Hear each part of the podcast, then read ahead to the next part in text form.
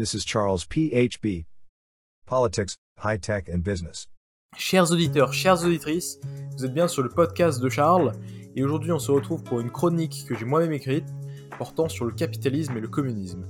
J'ai récemment débattu face à un communiste qui a utilisé dans son débat, dans ce débat, euh, la plupart des arguments classiques qu'on retrouve chez les communistes de nos jours. Et dans la première partie de ce podcast, je vais vous résumer en une sorte de discours les arguments du communiste.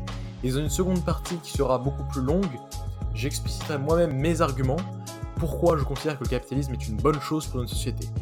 Donc commençons par le communisme. Voici ce discours. Notre société a toujours été divisée en deux classes, les oppresseurs et les opprimés. La première partie ne représente que 5% de la population la plus riche, dite capitaliste, qui a suffisamment de richesses pour posséder et voler aux 95% restants, qui sont les ouvriers et le prolétariat. Les actionnaires des entreprises volent essentiellement la production des travailleurs, parce que le capital n'est généré que par le travail et non par les capitalistes qui sont inutiles.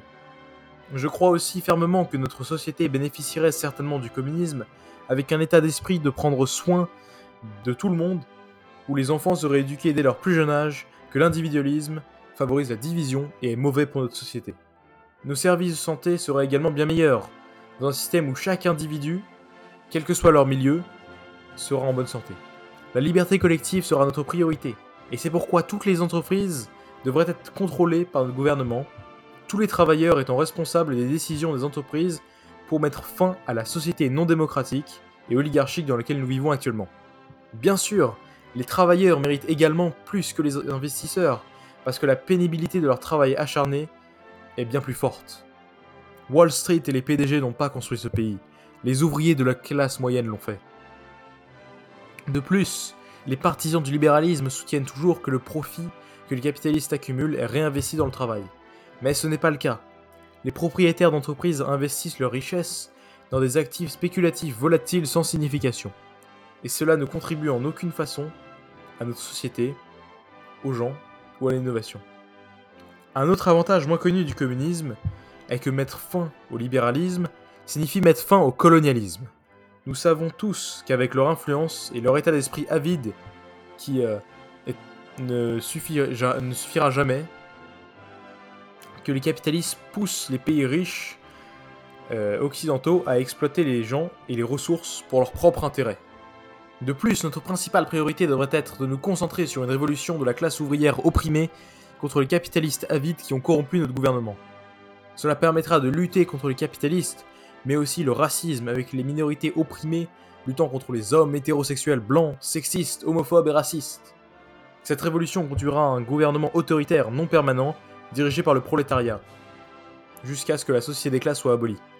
Les 95% dirigeront ce ce gouvernement, ce qui signifie que la démocratie triomphera finalement contre le capitalisme oligarchique.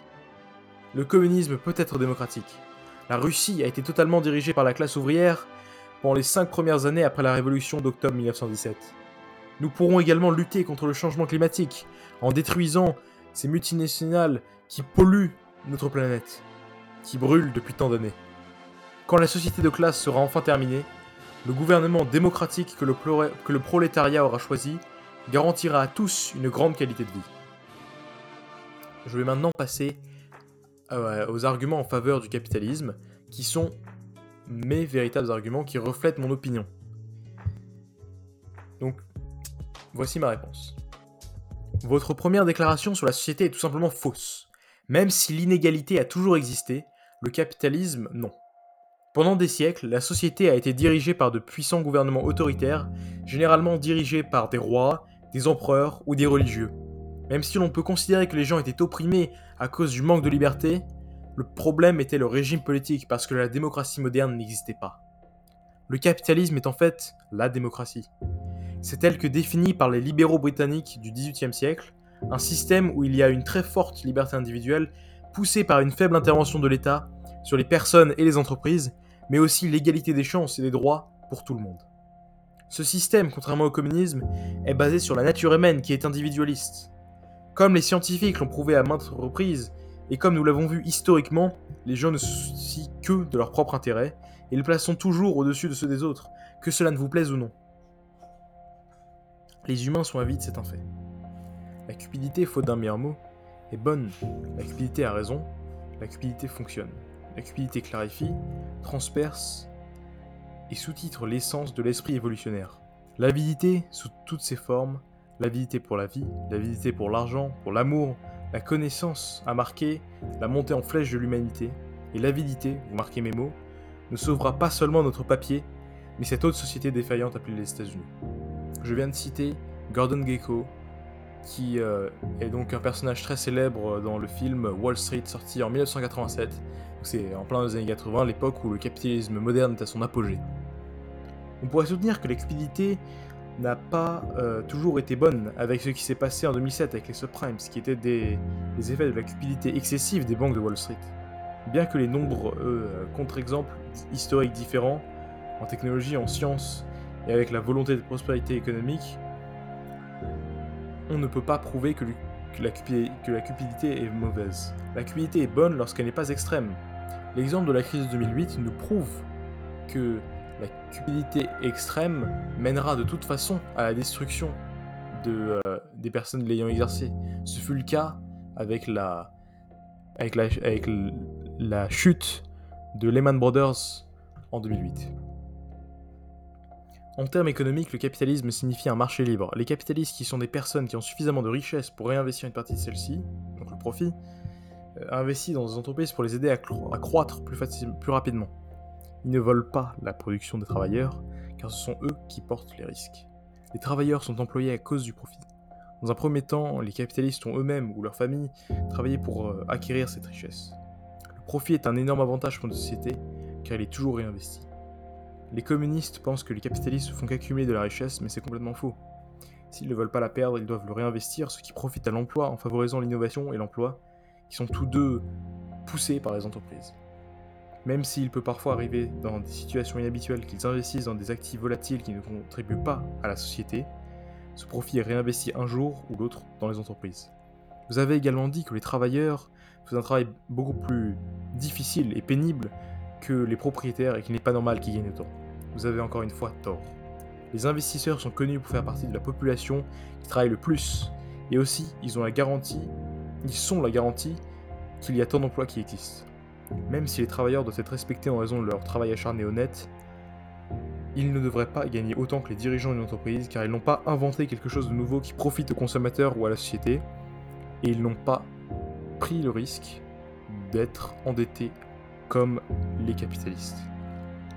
Les entreprises ne sont créées qu'avec des inventions ou des innovations, ce qui aide à, résoudre des problèmes tels que le changement climatique.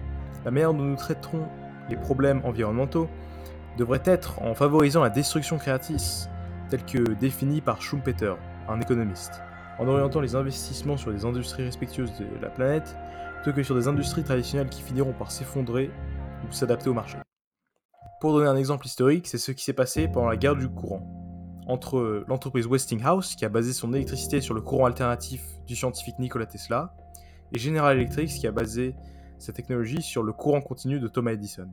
Le courant alternatif était meilleur, et General Electric a fini par utiliser le courant euh, alternatif au lieu du courant continu. Le marché s'adapte automatiquement à ce qui est mieux. C'est un fait. Je suis également totalement en désaccord lorsque vous dites que les décisions des entreprises devraient être dirigées par tous les travailleurs.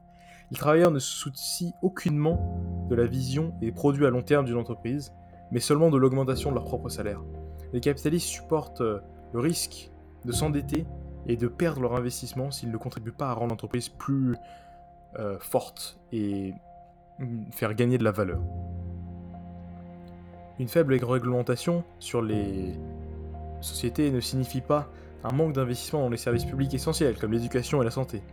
Les social-démocraties d'Europe du Nord, qui sont très loin d'être socialistes, avec leur intervention extrêmement faible euh, sur les entreprises, investissent des sommes très importantes dans les écoles, les hôpitaux, et sont réputés pour offrir euh, parmi ces services les meilleurs du monde. Une économie forte qui nécessite un marché libre contribue à créer l'égalité des chances. Une faible intervention de l'État ne signifie pas la suppression totale des impôts, ils sont nécessaires pour financer ces opportunités. Les individus ne veulent pas non plus que le gouvernement mène leur vie. Ils veulent vivre librement et utiliser l'État uniquement pour maintenir les chances et l'égalité en droit, ce qui signifie la démocratie. En effet, l'histoire a également prouvé que le communisme ne fonctionne pas. Vous avez parlé des 5 premières années après la révolution de 17, mais il me semble que vous ayez oublié que l'URSS est devenue l'une des pires dictatures de l'histoire. Le communisme ne fonctionne jamais à long terme et très rarement à court terme.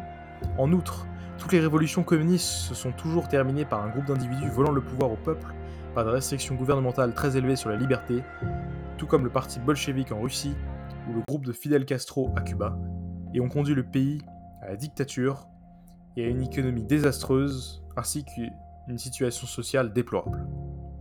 En outre, votre déclaration sur le racisme n'a tout simplement aucun sens.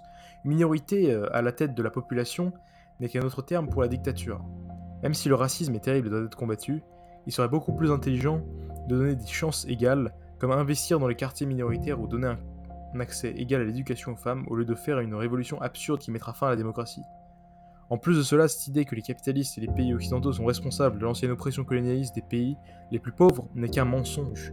Premièrement, les pays occidentaux n'ont pas à payer pour les dommages causés par leurs anciennes générations, et nous savons tous que la colonisation a eu des effets à la fois positifs et négatifs, et qu'elle est beaucoup plus compliquée que votre idée simpliste. Deuxièmement, même si l'anticolonialisme est populaire auprès des socialistes, il n'a toujours simplement aucun rapport euh, avec le marché libre. Comme l'a expliqué Adam Smith, le capitalisme est conçu pour fonctionner dans un monde sans corruption et sans problème autoritaire. C'est pourquoi les pays ont des lois pour se protéger contre cela. C'est une question politique et non la faute du marché libre. Enfin, des statistiques récentes montrent que le capitalisme aide euh, les gens à vivre dans, dans de meilleures conditions. D'après des statistiques de l'ONU, dans les années 1960, parmi les 4 milliards d'individus dans le monde, plus de la moitié, c'est-à-dire plus de 2 milliards de personnes, vivaient dans l'extrême pauvreté. C'est-à-dire qu'ils gagnaient moins de 1,90$ par heure. Je tiens à dire que ces statistiques ont été modifiées en fonction de l'inflation. Hein. Alors que de nos jours, parmi les plus de 7 milliards de personnes vivant dans le monde, moins d'un milliard de personnes vivent dans l'extrême pauvreté. Et on peut facilement convenir que cette période entre la deuxième partie du XXe siècle et de nos jours est l'émergence du capitalisme moderne. Cela nous montre encore une fois que le capitalisme euh, permet le progrès social à l'échelle mondiale. Les arguments de vous et de la gauche radicale reposent toujours sur des sentiments plutôt que sur de la rationalité, et ce n'est pas ainsi que vous devriez penser, car les faits ne se soucient pas de vos sentiments.